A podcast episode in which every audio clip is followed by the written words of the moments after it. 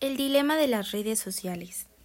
Me llamó mucho la atención que uno de los beneficios que nos ha proporcionado las redes sociales es encontrar a familiares o amigos que no viven en nuestra ciudad o país. También en la recaudación de fondos en beneficio a causas humanitarias. Nos habla que la psicología está detrás de todos y afirman que tu propia mente es la que se vuelve en tu contra. Realizan estudios del comportamiento humano sus gustos, los hábitos, y todo esto tiene el fin de ganar dinero. El documental nos explica cómo el Internet y los expertos nos hablan del control que tienen sobre nosotros.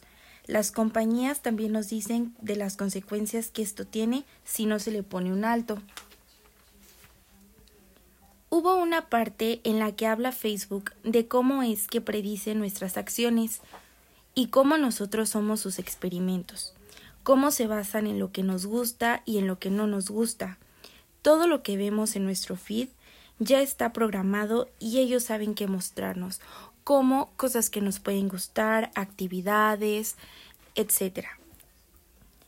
Ellos nos van manipulando poco a poco y así van consiguiendo su objetivo.